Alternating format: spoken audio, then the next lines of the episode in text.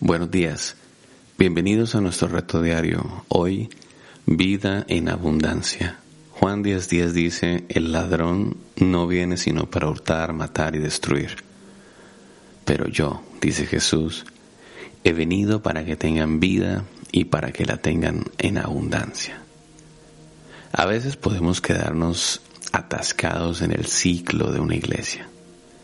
Podemos acostumbrarnos a venir todos los domingos a la iglesia, pasar el rato con nuestros amigos, jugar, escuchar la adoración increíble, escuchar una buena palabra, luego comer delicioso, pero encontrándonos exactamente en el mismo lugar emocional que cuando llegamos por primera vez.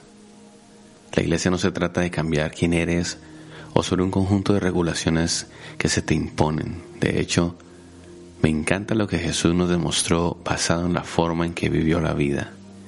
Estaba en contra de las instituciones religiosas y la idea de que para tener una relación con Dios que altere la eternidad necesitabas una religión. Así que en un esfuerzo por restablecer la relación entre la humanidad y Dios, Jesús dio su vida. Fue enviado como la respuesta a lo que podría reparar la relación que se rompió al principio. Redención. La iglesia no se trata de religión, se trata de comunión, se trata de cómo juntos podemos vivir nuestra redención. Cuando Jesús murió en la cruz por ti y por mí, fue como el periodo al final de cada palabra que Dios habló en tu propia existencia.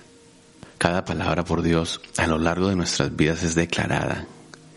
Él nos dice, eres amado, tú no eres tu pasado, el perdón y la misericordia han llegado a tu vida. Eres libre de la adicción. No estás solo. Tienes propósito en la vida. Importas. Eres redimido.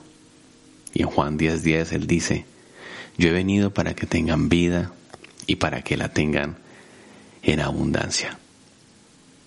Todas esas declaraciones son confirmadas por Dios a través de la muerte de Jesús y la resurrección de Jesús, por lo que Él hizo. Somos redimidos. Nada de lo que Dios dice es vano. Cuando Dios te dice que te ama tanto, lo dijo de tal manera que envió a su Hijo unigénito para morir por ti y por mí. Nada de lo que Dios dice se desperdicia. Así que nosotros no debemos desperdiciar lo que Dios ha dicho sobre nosotros. Y Él dice, he venido para que tengas una vida y para que esa vida sea una vida en abundancia. Oremos. Amado Padre Celestial, gracias Señor por darnos una vida en abundancia. Hoy nos arriesgamos a creer esto, Señor. Que todo lo que tú has dicho de nosotros es cierto. Que todo lo que tú has dicho a nosotros es cierto. Que todo lo que tú has proclamado, que todo lo que tu palabra dice acerca de nosotros es así, es cierto. Y tú nos dices hoy, una vez más, yo he venido para que tengas vida y para que la tengas en abundancia. Ayúdanos a pensar en esas cosas que no se manifiestan en nosotros como vida. Y te pedimos, oh Dios, que todo lo que tu palabra dice sea cumplido en nosotros. Vida. Hoy declaramos vida. Hoy creemos vida. Hoy creemos a tu palabra, Señor. En el nombre de Jesús. Amén. Que Dios te bendiga y medita en esto hoy porque Dios ha enviado a su único Hijo para que tú y yo tengamos vida y en abundancia.